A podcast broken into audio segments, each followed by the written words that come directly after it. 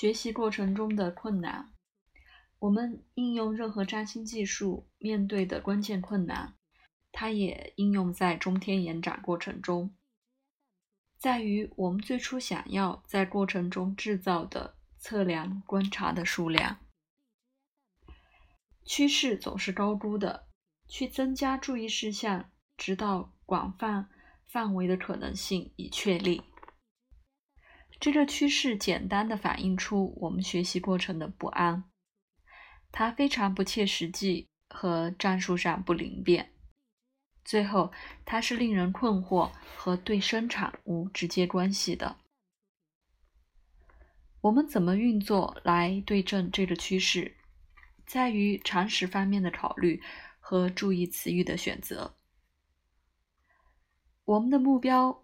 应该是确立一个潜在的活动舞台，触动客户，听起来熟悉，刺激客户反应，填满他关于水平、经历、希望、推测和技术。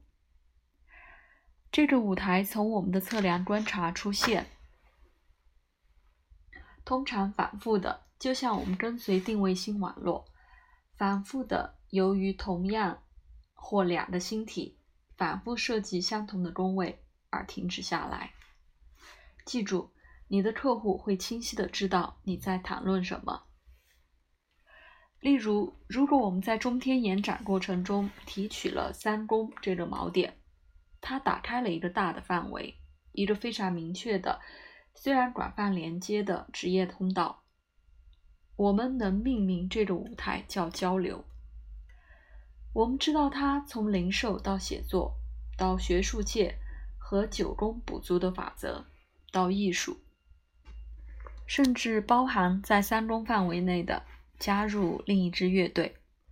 我们可能可以修改这个，就像技术的或便于电脑计算的。如果这有一个火星和天王星的连接，或者如果天王星和水星是突出的。我们可能能够魔术这个到艺术交流。如果金星和海王星被强调，戏剧化的；如果包含狮子座和太阳，我们可以表现它给公众。如果是七宫节点或包含冥王星，触及意象说和学术水平。如果是九宫木星或射手座显著。